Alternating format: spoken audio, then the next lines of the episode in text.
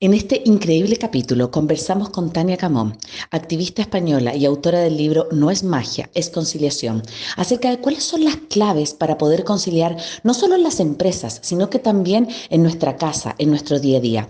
Conversamos con ella sobre herramientas prácticas y concretas para llevar a cabo en nuestra propia casa y saber qué tan bien repartidas están las tareas. También conversamos acerca de por qué las empresas todavía no han dado el paso para poder conciliar en materia no solamente de maternidad, sino que para todas las necesidades que se van presentando dentro de la organización. Esta entrevista maravillosa, contamos con una mujer clara, lúcida y muy sabia, que nos da pequeñas luces, sobre todo para que nosotros también podamos tener el autocuidado como eje fundamental. Si una mujer no se cuida, difícilmente podrá cuidar a su tribu. Acompáñanos. Hola, soy Cone Aitken y yo Paz Dávila. Somos Maternidades Imperfectas, una plataforma que acompaña, empodera e inspira a las mujeres madres a vivir la maternidad como un espacio de autoconocimiento, fuerza y crecimiento personal. Guiamos a las madres desde la maternidad que vivimos hasta la que queremos vivir. Nos interesa reescribir las historias de las mujeres madres, reflexionando y visibilizando maternidades reales, honestas y diversas, alejadas de los juicios y los dogmas que pesan sobre nosotros. Queremos guiar a las mujeres a encontrar su propia voz en la maternidad, a ponerla a su favor y a convertirla en una experiencia de poder y de equilibrio. Nos ilusiona acompañarte a florecer en la maternidad. Bienvenidos. Hola a todos, hola a todas. Estamos acá en un nuevo capítulo de Maternidades Imperfectas, este espacio que acompaña, que escucha y que inspira eh, el bienestar materno, el transitar de la maternidad. Así que hoy día estamos muy, muy contentas en este día, nuevo día miércoles. Eh, mi nombre es Connie Aitken y hoy día vamos, tenemos una invitada eh, que nos encanta porque va a hablar de un tema que tanto a La Paz y a mí nos apasiona. Es un tema que nos llega profundamente, un tema que es transversal y siento yo que también es un tema que por supuesto, atraviesa el, estar de maternidades, ¿sí? Como que durante toda la génesis de este proyecto, muchas veces con La Paz nos hemos preguntado, ¿no? ¿Qué pasa con la conciliación? ¿Sí? Em, es como hablar justamente de la conciliación y el bienestar o la búsqueda que todas las madres necesitamos. Así que vamos a hablar luego con nuestra, vamos a presentar a nuestra invitada, pero antes, bienvenida, querida Paz. Hola con todos, con todas que nos están escuchando en estos programas de vivo en maternidades. Eh, estamos súper emocionados de tener aquí a Tania Camón, eh, experta en conciliación con un enfoque desde, desde el autocuidado, desde el equilibrio, que eso es lo que nos gustó, ¿no? Que no solo es este enfoque como desde desde lo corporativo, desde lo técnico, sino como que un enfoque que, que recoge el bienestar, tanto para ambas partes, ¿no? Para las empresas, para las madres. Así que estamos muy contentas, Tania, que hayas em, aceptado esta invitación el día de hoy. Tania también es autora de un libro que se llama No es magia, es conciliación. Vamos a estar hablando hoy de, ese libro. Así que bienvenida, Tania. Recuerden que a todas las personas que nos quieren hacer em, eh, preguntas, que quieren participar del programa, lo pueden hacer al 0999-043030. Y también recuerden que este programa en una semana va a estar en eh, formato podcast y también va a reprisarse este domingo a las 12 del mediodía. Así que bienvenida, Tania. Cuéntanos un poco de ti, cuéntanos qué haces, de dónde vienes. Em, bienvenida a este espacio. Ah, hola Paz, hola Cone, encantadísima de, compartir este ratito con vosotras y, muy honrada de que, me hayáis invitado. Ah, como tú decías, eh, soy Tania y me presento como Tania Camon y ya desde ahí hago una declaración de intenciones. Mis apellidos son Cañas Montañés. La ñ nuestra de, de español es muy antipática para lo digital. Entonces, cuando tuve que pensar cómo me quería presentar en el mundo digital, dije, bueno, es una manera preciosa de honrar a mi padre y a mi madre, ¿no? Entonces, Tania Camon, como una manera de tener a mi madre siempre presente también, que, siempre el segundo apellido como que nos lo dejamos atrás. Entonces, em, un poco, pues, de esa manera de, traerlos a los dos, ¿no? Em, estoy en, en España, en Málaga, al sur de España, en la Costa del Sol y con un calor mm, que estamos pasando tremendo este verano. Y como decías, em, llevo ya dos años con este que es mi, proyecto profesional propio, después de 15 años trabajando en el mundo corporativo, dirigiendo una fundación en la que atendíamos a personas mayores dependientes. Y eso fue lo que me hizo eh, tomar conciencia del rol de la mujer que cuida, de la mujer cuidadora, porque al final, cuando trabajas con personas mayores, eh, la cuidadora principal en un porcentaje altísimo de los casos siempre es mujer, ¿no? Y nos estamos encontrando con una situación en la que, por desgracia, eh, hay enfermedades que estaban asociadas a la vejez, pero que cada vez se están dando antes. Tanto que a mí me tocó vivirlo en primera persona y el mismo año que nació mi segunda hija, en 2014, a mi madre le diagnosticaron Alzheimer de inicio precoz con 56 años, con lo cual de repente me mm. convertí en madre por segunda vez, pero también en cuidadora de mi madre dependiente, ¿no? Entonces, bueno, ese fue un poco el germen, ¿no? Yo empecé a cambiar el foco, ya eh, no miraba tanto a la persona mayor, que por supuesto también, pero fue cuando empecé a poner el foco en las mujeres que cuidamos, ¿no? Y en, en la necesidad que tenemos de, de no quedarnos por el camino, ¿no? De cuidarnos, de atendernos a nosotras también. Y sin duda es un perfil que a todas las madres nos es común, ¿no? En el momento en el que llegan los niños y las niñas es un punto de inflexión muy grande en nuestras vidas, tenemos que recolocar y es importante que sepamos cómo queremos recolocar, ¿no? Y cómo queremos equilibrar nuestra vida, que para mí eso es conciliación, ¿no? El entender qué equilibrio queremos tener en cada momento, porque eso va a ir cambiando afortunadamente. Esto no es un reparto, como siempre les digo yo a mis clientes, esto no va al 33,3 periodo a la familia, a ti como de manera individual y a la empresa, ¿no? Esto va a ir cambiando y habrá momentos en los que quieras priorizar una cosa y está bien, y habrá momentos en los que quieras priorizar otra y está bien también, ¿no? Entonces, pues por un lado hago ese acompañamiento a mujeres, pero también, sobre todo, hace falta mucha labor de, sensibilización en, organizaciones, en empresas, para que entiendan que ese equilibrio y esa conciliación no es algo exclusivo de las madres, no es algo exclusivo de las mujeres, sino que es algo que que todas las personas tienen derecho a tener, porque además de esa manera también se, se, reducen las desigualdades que a nivel laboral seguimos teniendo las mujeres. ¿no? En el momento en el que ellos también empiezan a conciliar, que también reivindican ese equilibrio, pues entonces deja de ser más beneficioso contratar hombres frente a mujeres y ayudamos a reducir desigualdades. Mm, gracias, Tania. Creo que tocas uno de los temas más fundamentales para las madres hoy en día, sin, ir, irme muy atrás, por ejemplo, mi madre es, joven, es bastante joven, pero aún eh, su proyecto de maternidad era como la prioridad, ¿no? Trabajaba, mi madre trabajó, pero es como, eh, ella de alguna manera tenía trabajos flexibles, seguía siempre la prioridad, era como la maternidad. Entonces, estoy segura que tuvo retos de conciliación, pero creo que hoy por hoy eh, para las mujeres todo este equilibrio, no únicamente con el trabajo, también con el bienestar, con la vida personal, con la vida espiritual. Creo que ahí llegamos con una educación, con un camino a la maternidad que no hay como obviar. No es que ya soy mamá y al contrario, es como, ¿cómo reubico? todas estas piezas que soy e, esta mujer que ahora soy madre, ¿no? Entonces creo que es como un tema tan tan importante, tan actual. Eh, la y yo en algún momento hicimos como un, pequeño estudio de mercado eh, con mamás y la mayoría de mamás, uno de los grandes dilemas era, por ejemplo, haber dejado de trabajar por los hijos. Los hijos crecen, los hijos ya tenían cuatro o cinco años y decir, ¿y ahora cómo vuelvo a insertarme en el mercado laboral? ¿Cómo siento que, siento que me, que, que me desfasé, que hubo ahí una brecha y no sé cómo volver a, volver a empatar. Entonces, eh, creo que es un tema muy, muy, muy importante actual, muy actual. Y, desde ese punto de vista quisiera escucharte, ¿cómo defines tú, ya nos has dicho un poco, cómo defines tú la conciliación? ¿Qué, qué, cuáles son estas tres patas de la, de la conciliación que tú, que tú hablas en tu libro? Claro, em, bueno, fundamental lo que has dicho, ¿eh? ¿eh? porque al final atendemos, somos capaces todas de compaginar cuando ya estamos trabajando, pues es verdad que en muchos casos hay mujeres que eligen parar su carrera profesional durante un tiempo, pero no siempre se puede, a lo mejor incluso mm. económicamente, ¿no? Porque yo siempre a todas mis clientes les digo es que tenemos que hablar de dinero también, porque si no, no, eh, si el dinero no entra en la ecuación, entonces eh, podemos montarnos películas, pero no las vamos a poder hacer realidad. Entonces, a lo mejor hace falta seguir trabajando porque en casa, el hogar necesita los dos sueldos o lo que sea, ¿no?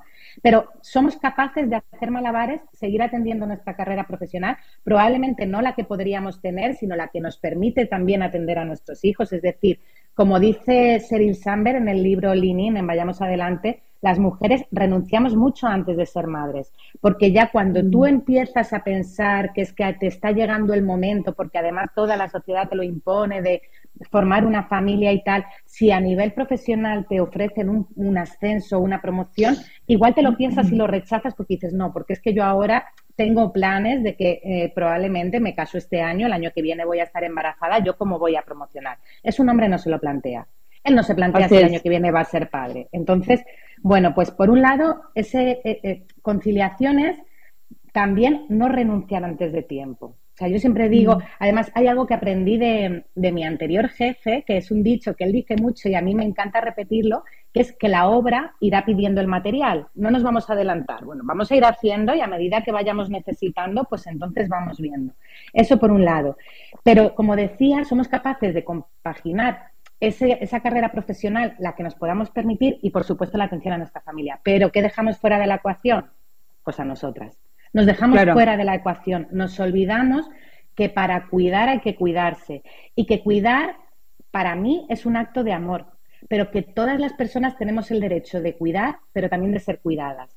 Entonces, nos tenemos que cuidar, nos tenemos que dejar cuidar también, pero sobre todo cuidarnos nosotras, ¿no? Yo siempre digo, no puedes pedir de fuera lo que no, lo que no te estás dando tú. Entonces, ese tiempo innegociable que yo siempre hablo con mis chicas de cogeros el Google Calendar o la agenda o, donde, quiera, donde quiera que os organicéis la vida y los tiempos para vosotras os los agendáis también. Yo lo tengo por colores en mi Google Calendar y tengo solo uno. Y ahí tengo las cosas de mi familia, que a lo mejor las tengo compartidas con mi marido, tengo las cosas del trabajo y tengo mis cosas personales y lo tengo por colores. Porque si yo una semana veo que el color morado, que es el de mi, mm. mi, mi tiempo de autocuidado no existe, ¿qué pasa? A veces pasa porque a todas nos digo, ostras, pues esta semana me he colado y la semana que viene tengo que solucionarlo, ¿no? Entonces, conciliación es eso, ¿no? El un poco ir equilibrando, em, que no es fácil, o quiero decir, no es fácil, que muchas veces es verdad que hay que hacer pequeñas renuncias, pero yo creo que sí, que si elegimos no es tanto una renuncia sino una elección, pero hay que elegir con coherencia y sobre todo no vale siempre elegir, o sea, siempre todas las patas tienen que estar presentes. Y digo todas porque aunque renunciemos a nuestra carrera profesional y dejemos de trabajar un tiempo para maternar, que es lícito y habrá mujeres que lo elijan de forma voluntaria y está fantástico, ah, como tú decías, Paz, los hijos y las hijas van a crecer y, nosotros, eh, eh, cuando, cuando cuidamos de los peques, lo que estamos es cuidando a personas que nacen dependientes para hacerlas independientes. Entonces, lo que no puede ser es que en la medida que a ellos les hacemos independientes, nosotras nos vamos haciendo dependientes de una familia. Porque llegará un momento en que esa familia eh, pueda volar sola y entonces nosotras mm, seremos dependientes de ellos y diremos, bueno, y ahora yo quién soy, y ahora yo qué hago, y ahora, y ahora qué pasa conmigo, ¿no? Entonces, incluso aunque paremos de trabajar un tiempo, no debemos dejar de formarnos. Yo para mí el desarrollo personal tiene que ser una constante en nuestra vida y puede ser desde leer, desde seguir formándose. Y luego yo siempre digo que no hay que tener eh, complejos a la hora de reincorporarse al mercado laboral y decir, bueno, pues sí, he parado dos años porque he estado criando, pero ojo señor, ojo señora, porque para mí la maternidad es un máster en soft skills. Tras, es que lo que te enseña la maternidad no lo aprendes tú ni en 10 años de experiencia.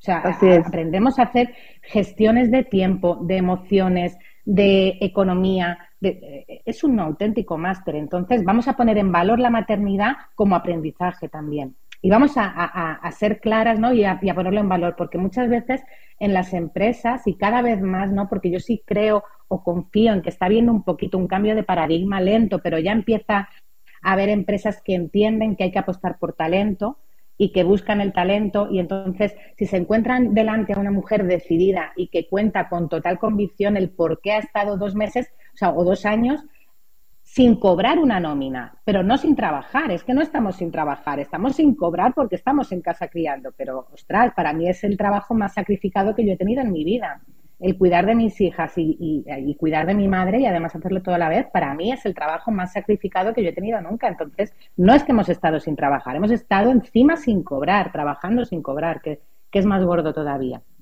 Es que yo creo que ese cambio, Tania, es súper importante de hacerlo. Yo creo que las que tenemos que primero convencernos somos nosotras.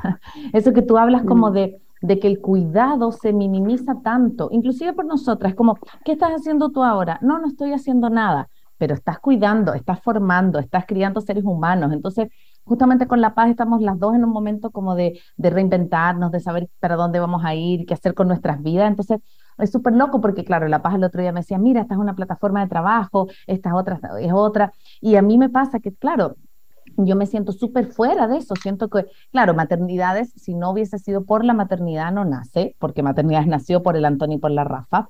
Pero también estar como en un momento justo, bueno, yo soy de formación actriz, entonces me juntaba con una amiga el otro día y le decía, quiero volver al teatro, quiero volver a, actuar, le decía como que, ¿por dónde me meto? Le dije, porque me siento así como si tuviera 20 años, recién egresada de la escuela, no sé a dónde ir, le dije, como que estoy súper perdida. Y me decía, bueno, esta actitud de curiosidad es maravillosa, me decía, porque te permite como ir buscando, pero a la vez me decía, nadie te tiene en el radar hoy, laboral, como por ejemplo en mi área. Entonces, ¿cómo, cómo qué, qué, pasos esto tú le podrías como decir a las mujeres que nos están escuchando y que a lo mejor están en esa, como de decir, bueno, me quiero volver a, poner a trabajar, pero ¿sabes qué? Nadie sabe quién soy. Ni yo mismo tampoco sé mucho cómo ser ofertas, como volver al ruedo. ¿Cómo, ¿Cómo ves tú estos primeros pasitos como para volver a esa área laboral que a veces nos era tan como común antes y ahora es como, ¿por dónde, por dónde empiezo? Vale, en primer lugar, yo creo que es ese trabajo personal de decir, ok, estoy preparada, estoy decidida y ahora voy a ver qué puedo hacer. O sea, quiero volver a salir al mercado laboral, ¿qué puedo hacer? lo primero, e, e, eso, fuera complejo es porque no te puedes conformar de inicio con menos de lo que quieres. Entonces, ¿qué quieres hacer? ¿Dónde te? Porque a lo mejor a, mí, por ejemplo, la maternidad es lo que me hizo un poco, es verdad que ha sido años después, porque no estaba preparada para, para dejar un trabajo seguro, etcétera, y, iniciar un, un, proyecto profesional propio con la incertidumbre que eso genera, entonces necesitaba estar bien preparada para eso, pero sí que fue el punto de inflexión, ¿no? La maternidad.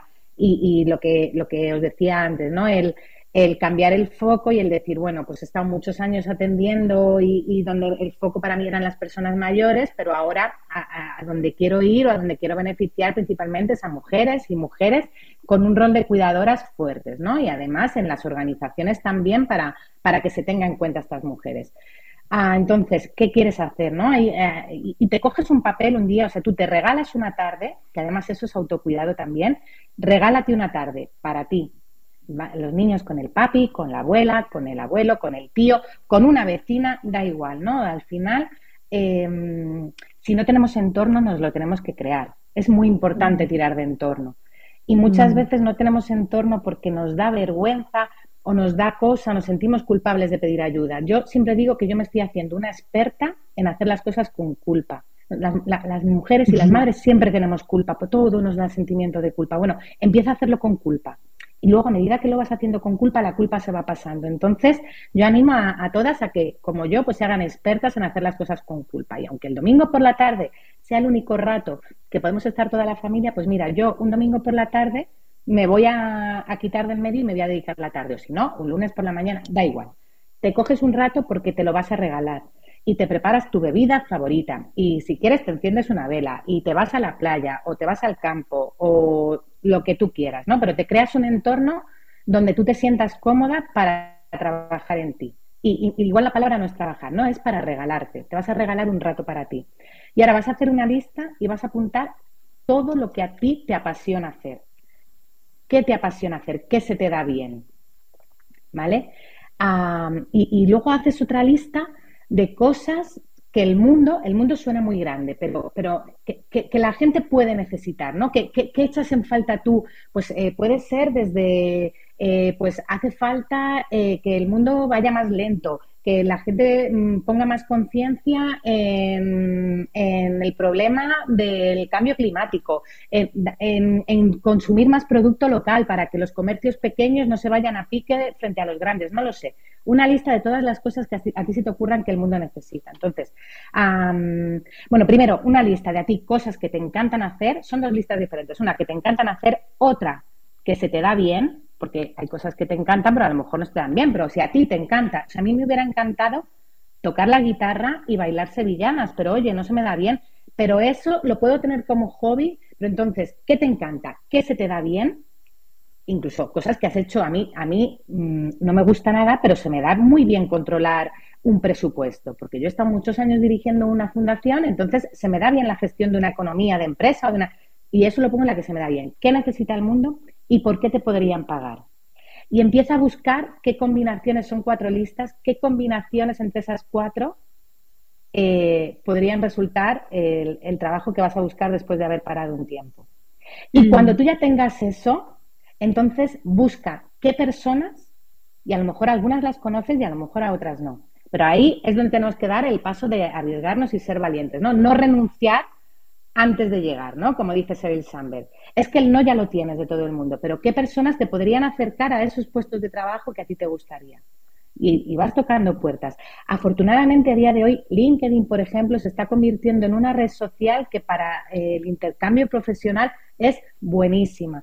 A mí me están saliendo un montón, me, contactan empresas grandes por LinkedIn que yo me quedo a veces muerta a matar porque digo, pero bueno, si esta empresa es súper grande.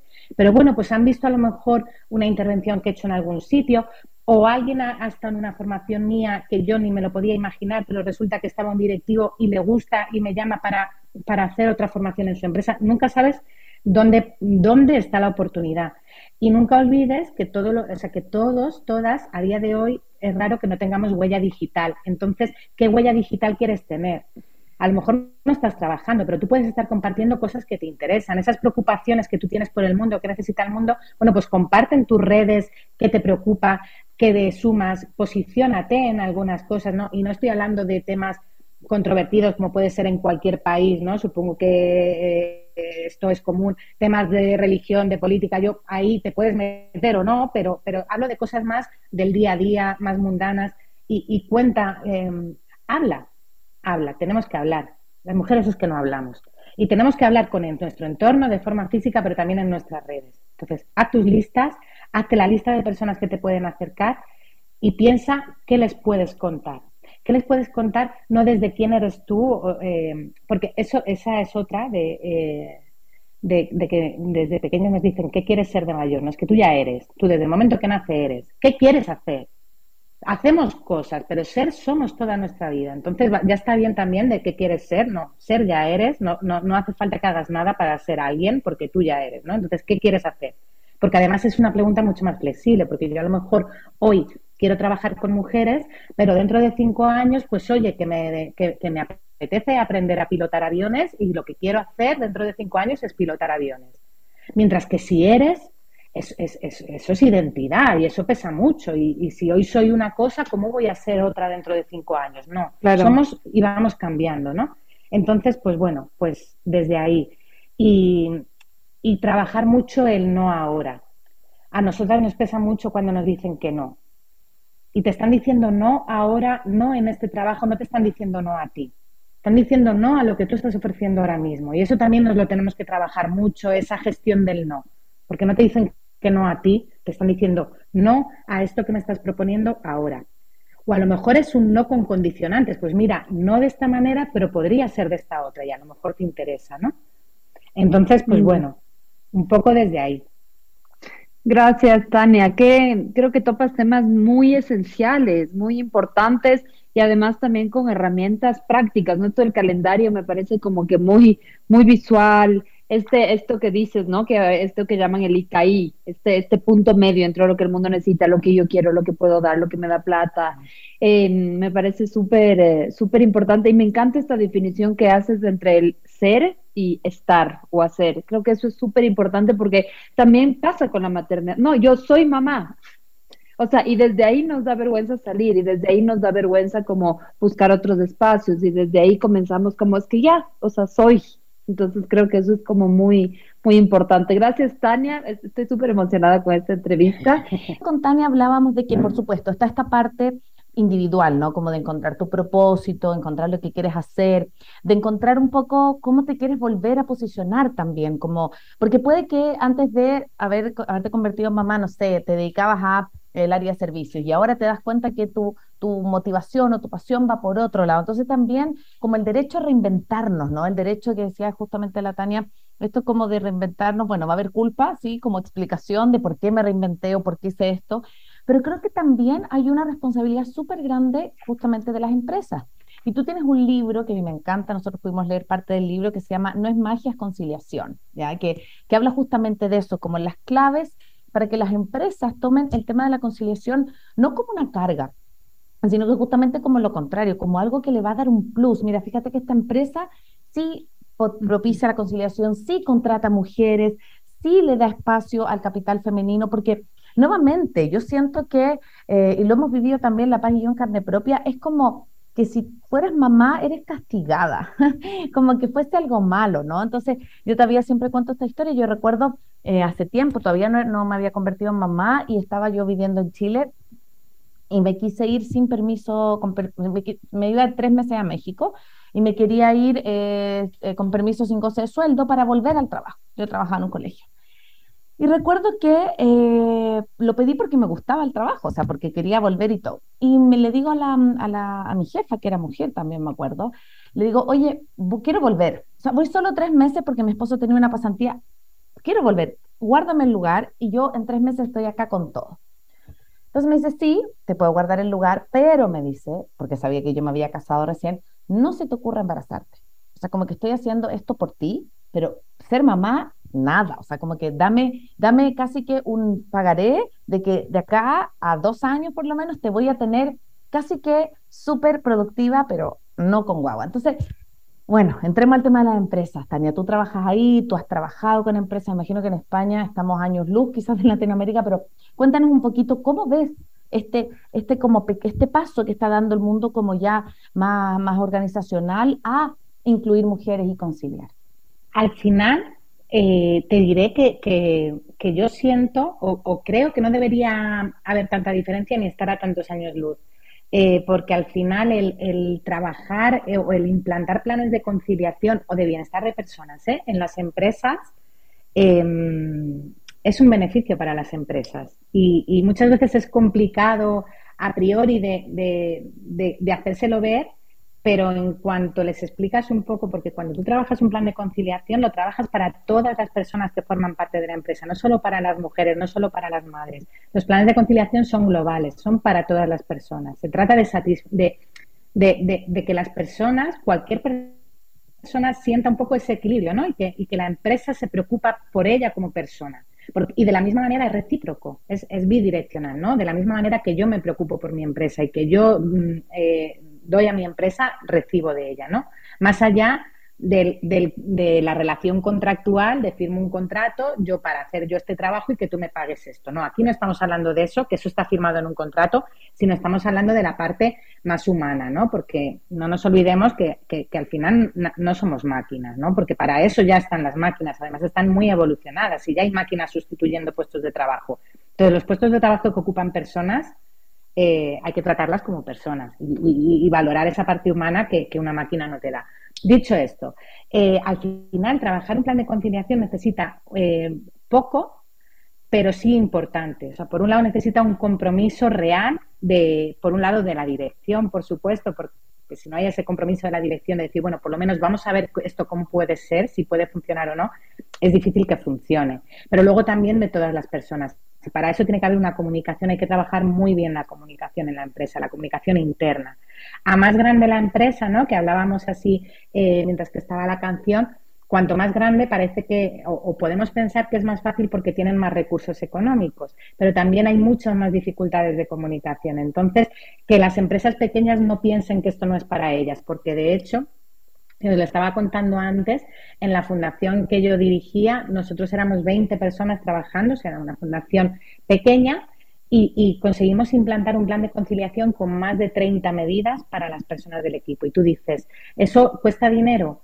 Bueno, pues si lo vemos como gasto, a veces hay que invertir dinero, pero no siempre. Y os voy a poner un ejemplo que, que me encanta contarlo siempre porque es muy gráfico.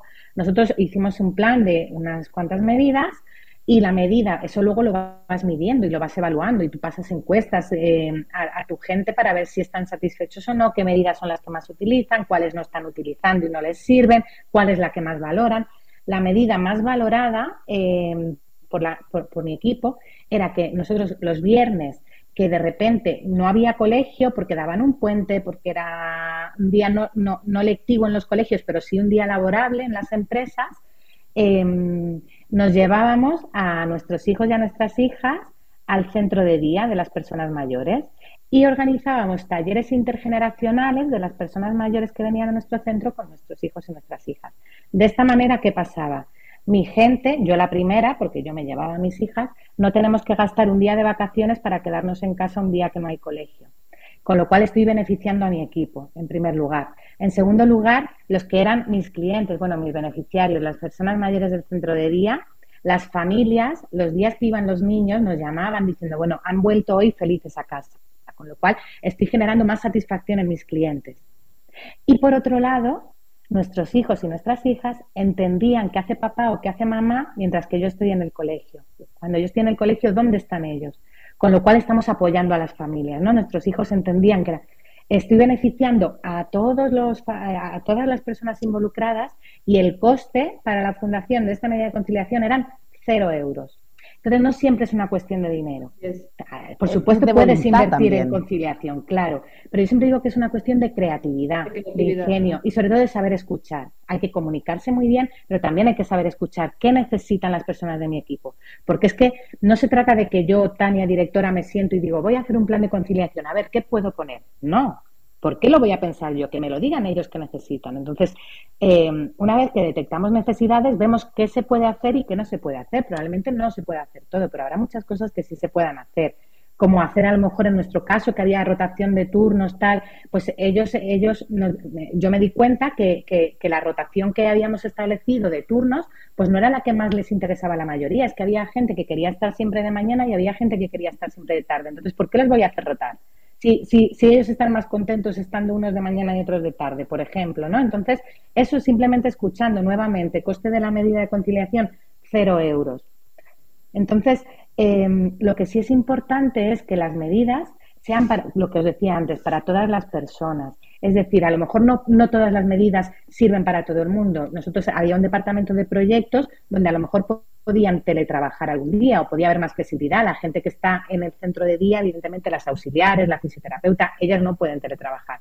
Pero sí que las medidas tienen que ser todas iguales para el mismo puesto de trabajo. Es decir, si yo tengo unas medidas para los auxiliares de enfermería, son las mismas medidas para todos los auxiliares. Cualquiera de ellos se puede acoger a la medida. A lo mejor son diferentes a las que tiene el personal técnico o a las que tiene el personal de proyectos, pero sí iguales por puestos de trabajo.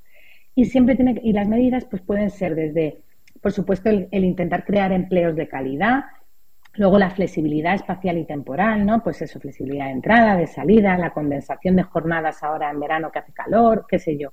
Eh, el apoyo a las familias, y, un ejemplo puede ser esta medida que os he contado, pero muchas veces eh, nosotros también trabajábamos mucho con una empresa de formación donde ofrecían cada año, pues, eh, eh, formación gratuita no solo para los trabajadores, sino también para, para eh, familiares, ¿no? Pues hijos o hermanos o así, pues tenían uno o dos cursos gratis, ¿no? Al final la empresa se dedicaba a la formación y el coste era muy pequeño comparado con el beneficio que obtenían de, de personas contentas, ¿no? Ya no solo de tu equipo, sino también la familia de tu equipo que eso es buenísimo, porque si tú llegas a casa y yo, no solo tú estás contenta con tu trabajo, sino que tu familia le gusta dónde estás trabajando porque ven que miran por ti, pero que miran por ellos también, pues es muy positivo, ¿no?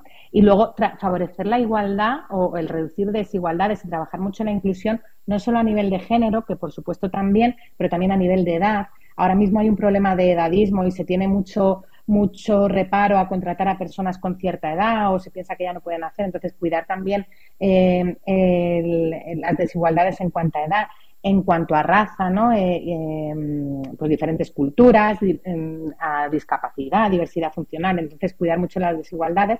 Y para mí, un plan de conciliación tiene que trabajar mucho el liderazgo, ¿no? Y ya no solo el liderazgo de las personas con responsabilidad, sino el liderazgo individual de cada persona, ¿no? El desarrollo personal y profesional continuo, el favorecerlo. Y luego se trata de ir, midiendo. Tú vas midiendo y igual vas pasando encuestas, tú como responsable pues verás que está funcionando, que no. Y en cuanto a números, pero ¿qué, sorpresas te llevas cuando llevas ya un tiempo? Esto es como los certificados de calidad, la SISO y todo esto, pues esto es igual, un plan de mejora continua.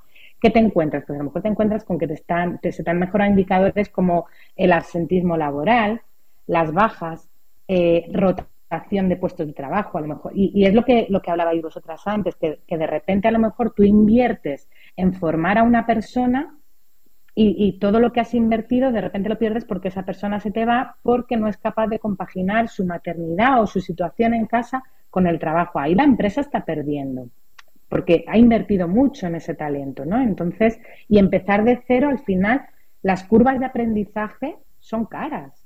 Entonces, eh, hay, que hay que tener también eso en mente, ¿no? No es solo cuánto estoy invirtiendo, sino cuánto estoy dejando de invertir gracias a que, a que, la, gente de mi equipo disfruta de un plan de conciliación. ¿Qué indicadores me están mejorando? Y esto a nivel de dinero, porque todo te lo puedes llevar a nivel de dinero, claro que sí. ¿Qué, me estoy ahorrando? ¿O qué estoy ganando de más? ¿no? Entonces, bueno, pues ah, daría esto para, para mucho más, pero, pero así en, en resumido, pues sería un poco trabajarlo así.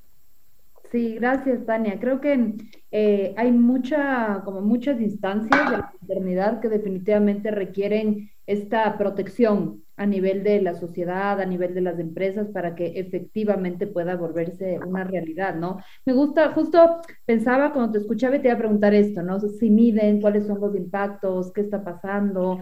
Eh, y me llamó mucho la atención lo que decías, esto de trabajar también en el liderazgo personal. Cuéntanos un poquito más de eso, en el caso específico de las mamás, porque también algo que me gusta al escucharte es que estamos hablando de una conciliación no únicamente en condiciones de maternidad, sino también otro tipo de condiciones que también son particulares.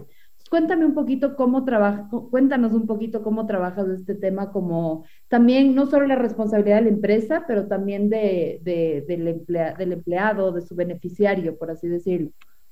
Claro, Mira, aquí hay una cosa muy interesante y, es un miedo muy común cuando tú a una empresa vas y le dices vamos a, a, trabajar conciliación y un miedo muy común es, es que si doy más libertad, eh, van a rendir menos o me van a engañar o van a decir que están trabajando y están en la playa o no.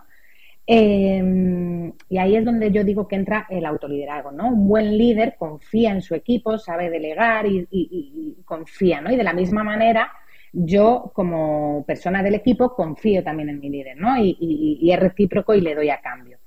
Em, y otra cosa que yo siempre les digo a, los directivos es, bueno, esto te puede pasar que lo único que te sirva es para darte cuenta que tienes en tu equipo a personas que no merecen estar en tu equipo. Y eso está bien también, ¿no? Y el invitarles a irse. Nosotras, em, lo decíamos antes, ¿no? El momento de la maternidad para mí es una de, no, sé, ¿eh? que me quedará por vivir, pero bueno, yo ya llevo como quien dice, a lo mejor media vida em, a la espalda y, y digo, para mí ha sido una de las grandes revoluciones, ¿no? Y te, te revuelve mm, y te, te, modifica completamente escala de valores, escala de prioridades.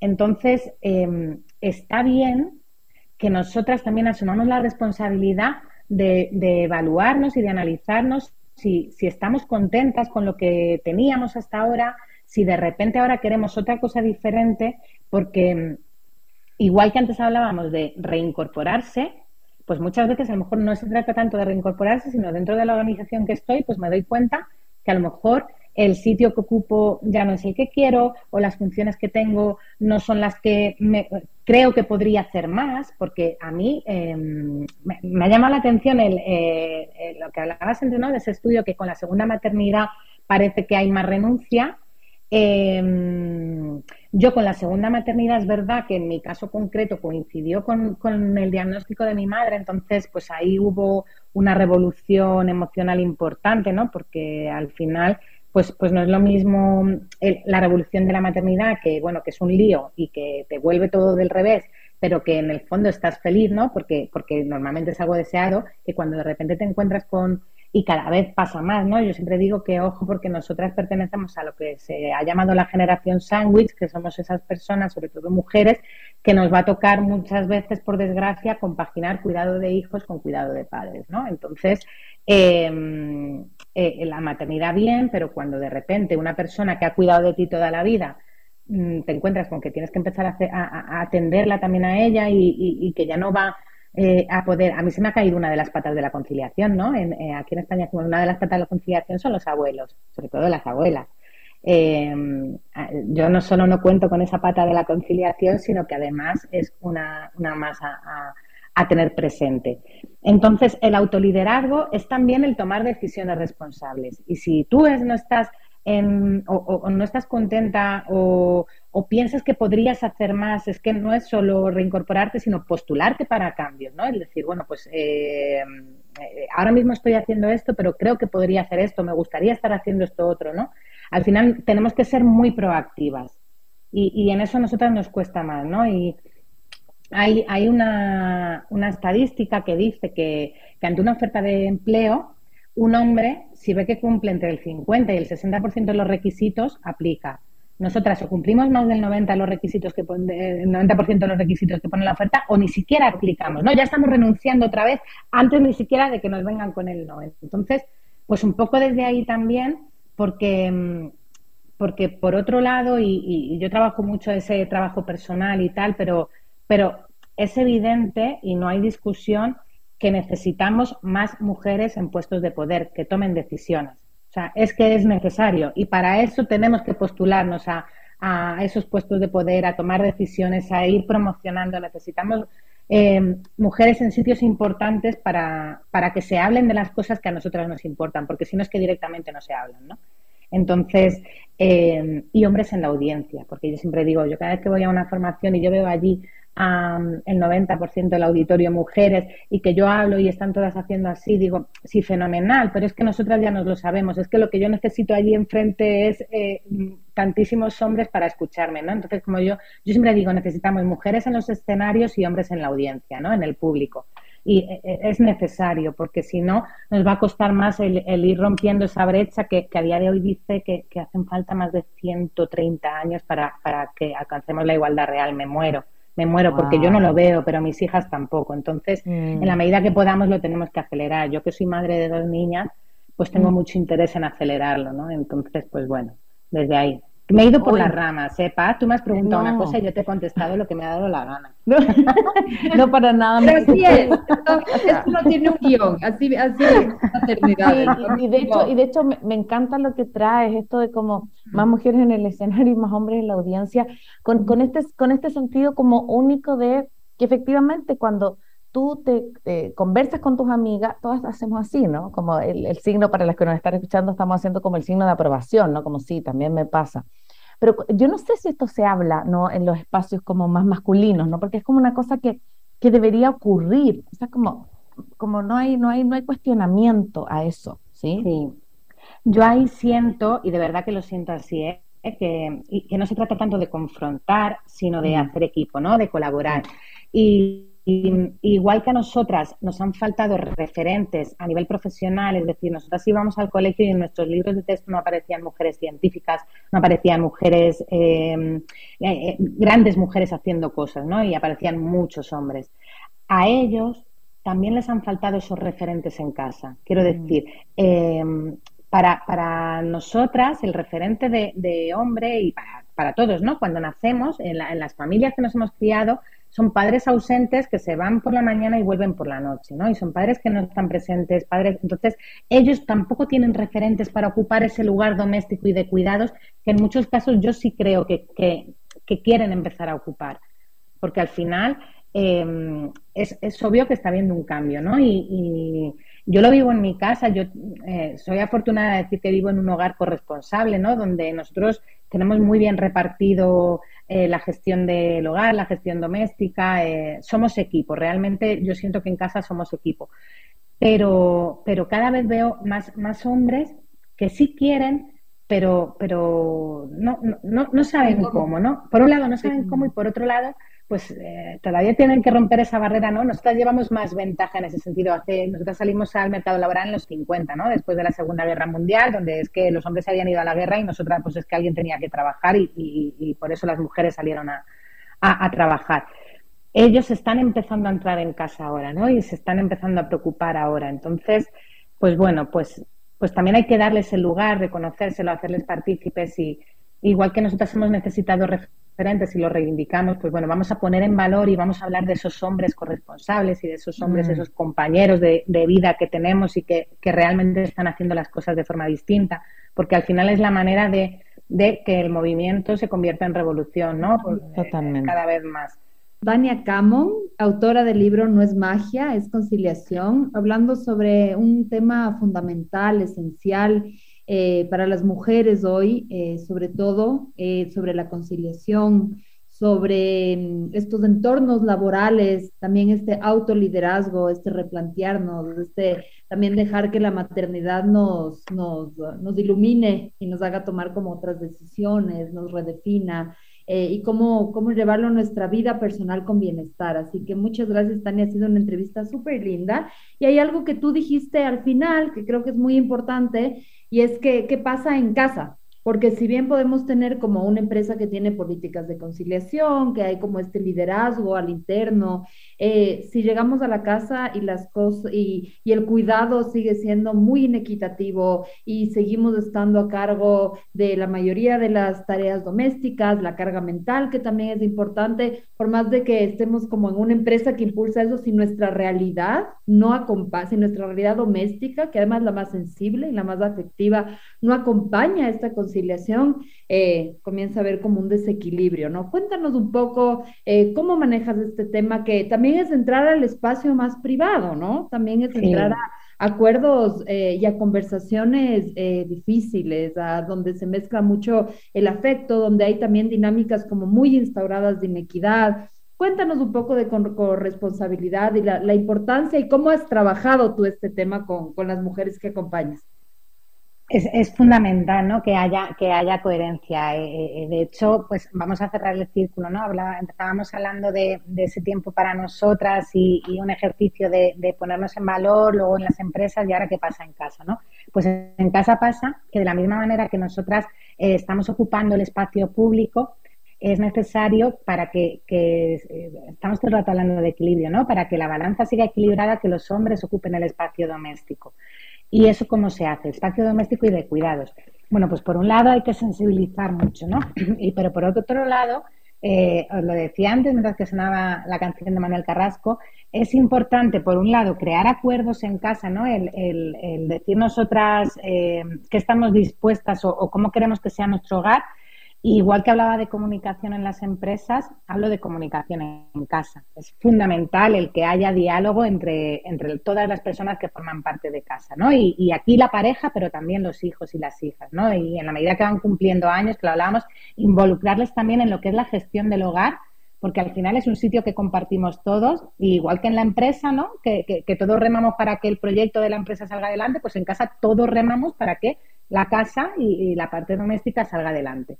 Entonces os decía, porque me encuentro mucho que, que, que eh, decía antes, los hombres les han faltado referentes, ¿no? Entonces tenemos que tener también un, poco de paciencia y entender cuál es la realidad y el punto de partida. Entonces, por un lado, eh, es importante el visibilizar todas las tareas que conlleva la casa, porque está muy claro las que son visibles, como es ir a hacer la compra, poner la lavadora, hacer de comer, pero hay mucha tarea invisible que, que, que normalmente seguimos asumiendo nosotras por eso, porque es invisible, ¿no? Que es pensar el menú semanal, saber qué comen los niños en el cole para hacer una zona diferente y entonces hacer la lista de la compra y saber cuándo hay que pagar el recibo de las extraescolares y cuándo es el cumpleaños de yo no sé quién y, qué día tienen gimnasia para llevar la ropa de deporte al colegio. Todo eso que es todo el rato en la cabeza que ocupa muchísimo espacio, em, como no se ve, pues normalmente lo seguimos asumiendo porque nosotras antes gestionábamos el 100% del hogar.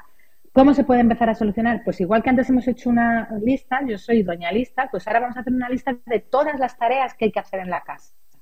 Y, ponemos todo lo que hacemos cada uno. Y vamos a ver si ese reparto es equitativo, ¿no? Entonces, si yo desgloso todas las tareas y, y, eso a lo mejor, yo siempre en mis talleres de corresponsabilidad digo, pues a lo mejor durante una semana hay que ir tú, con tu lista, yo con la mía y diciendo, bueno, pues hoy me levanto a las 7, pues de 12 a 7 he dormido a las 7, he levantado a las niñas, les he hecho el desayuno, las he llevado al colegio, lo que sea, ¿no? Y cada uno que ponga lo que hace todo. Y, vamos a ver si eso está repartido o no. Y si no, ¿cómo lo podemos repartir? Y llegamos a acuerdos. Porque todo lo que sea involucramos también a los hijos y a las hijas en la medida en la que puedan hacer tareas. Porque hay muchos que ellos pueden empezar a hacer. además, los niños, los niños lo hacen con mucha facilidad porque además se sienten parte y a ellos les encanta ser parte de las cosas de casa. Entonces, si desde pequeños les involucramos, pues entonces estamos, creando, estamos criando una generación donde probablemente los hogares corresponsables sean una realidad porque lo están viendo en casa. Entonces, desde ahí. Y, luego vamos a ir haciendo el reparto, y igual que en la empresa, yo digo, evaluamos y vemos Si, si funcionan o no funcionan las medidas, pues igual, en casa evaluamos si está funcionando o no el reparto que hemos hecho de, tareas y si no, pues nos sentamos igualmente, una, hacemos asamblea el domingo por la tarde, nos sentamos y, vemos cómo está funcionando y qué podemos mejorar.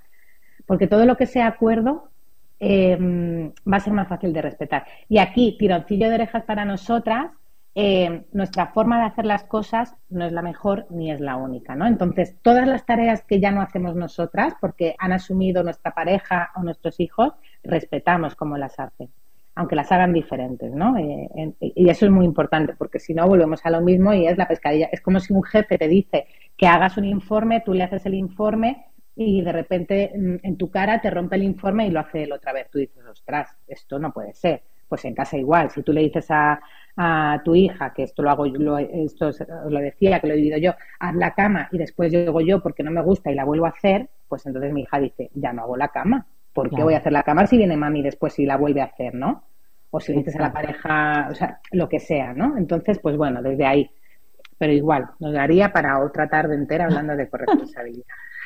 Me parece tan importante lo que traes porque creo que es un pendiente histórico nuestro, de nuestras madres, también de, a lo mejor hacer un pendiente histórico para nuestras hijas, pero yo creo que si no lo instalamos en la mesa con actividades prácticas, eso es lo que más me ha gustado, como esto práctico, esto que no es que tú tengas que pensar en cómo conciliar y pensar que puede ser un sueño, y real no, es ponerte con un lápiz y papel y ver en tu Google Calendar cómo hacer que también tengas tiempo para ti, pero que tú no sientas que toda la carga la llevas tú. Entonces, antes de cerrar, Tania, siempre cerramos con las tres ideas fuerza, como con lo que más resuenan del capítulo. Y voy a partir yo em, con esto, con esto que, que recién hablamos, como de qué importante es hacer cosas concretas para bajar esa carga, ¿no? Para que no esté solamente rumiando en nuestras cabezas, sino que Qué importante es poder plantearnos la conciliación como un, como un hecho real, partiendo de nuestras casas, porque a lo mejor todavía no podemos hacer algo muy grande en nuestra empresa, porque no la dirigimos, porque qué sé yo, pero cómo hacer que nuestra pequeña empresa familiar sí existan planes de conciliación. Y ojo, yo también digo no solo para nosotros, porque creo que a veces también enfocamos mucho el autocuidado. Eh, pero también yo creo que a veces pasa con papás que están trabajando mucho, que sé yo, que tampoco tienen tiempo para ello. ¿no? Es trabajar la casa, trabajar la casa, y tampoco hay un tiempo para juntarse con los amigos, hacer deporte, no hacer nada, irse de, la, de camping, lo que sea. Así como que también el tema del, del tiempo para cada uno sea para, para ambos lados. Así que yo me quedo con eso. Tania, ¿con qué te quedas del capítulo? Pues mira, eh, dado que, que, esto es maternidades imperfectas, pues, pues por supuesto, y, a mucha honra, imperfectas todas, ¿no? Entonces, eh, me, quedo con, con, ese, no, vamos a no ponernos etiquetas. No somos madres, o al menos no somos solo madres, no somos solo trabajadoras, no somos solo, somos, somos cada una su nombre y apellido, es decir, yo soy Tania y hago lo que elijo hacer en cada momento. Tengo la libertad de elegir, ¿no? Entonces, eh, eh, la importancia de quitarnos la etiqueta. Soy Tania, una que, que, se lo diga, ¿no? Soy Cone, soy paz, y hago, y, ahí cabe infinito, ¿no? Entonces, pues eh, eh, escribe la historia que quieras, ¿no? Y, colabora a que, a que los que vienen detrás, ¿no? Como madres que somos, porque, porque los hijos no, no aprenden de lo que les decimos, imitan lo que hacemos. Entonces, eh, desde el modelaje, pues vamos a, ver qué, qué, qué hijos y qué hijas queremos criar. Mm, qué bonito, gracias Tania. Em, yo quiero, bueno, cerrar, algo que me quiero destacar de este capítulo es como la integralidad de tu propuesta, que no es como buenos contra malos, ni, ni es, bueno, es que las empresas deben hacer esto, es que los hombres tienen que hacer esto, sino como esta mirada en donde cada, cada uno pone, pone su parte para, para construir esta, estos espacios de familia, de trabajo, eh, que son mejores para todos, no solo para, para un lado, para otro. Así que me quedo con esa, con esa mirada amplia que tienes, Tania. Muchas gracias. Ha sido una entrevista muy linda. Muchas gracias por aceptar esta invitación. Eh, solo recordarles que esta entrevista se reprisa el domingo a mediodía y en una semana está en formato podcast en nuestras plataformas digitales como Maternidades Imperfectas y también en nuestra página web. www.maternidadesimperfectas.com. Muchas gracias por acompañarnos, que tengan una buena tarde. Gracias, Cone. Gracias, Tania. Gracias. Soy Cone Aitken. Y yo, Paz Dávila. Gracias por regalarte este tiempo de autocuidado y crecimiento. Si quieres escuchar más capítulos y contenidos sobre maternidad y crianza, no olvides de encontrar nuestro podcast en iTunes y Spotify. Y a través de Radio Sucesos todos los domingos a las 12 del mediodía. Te esperamos.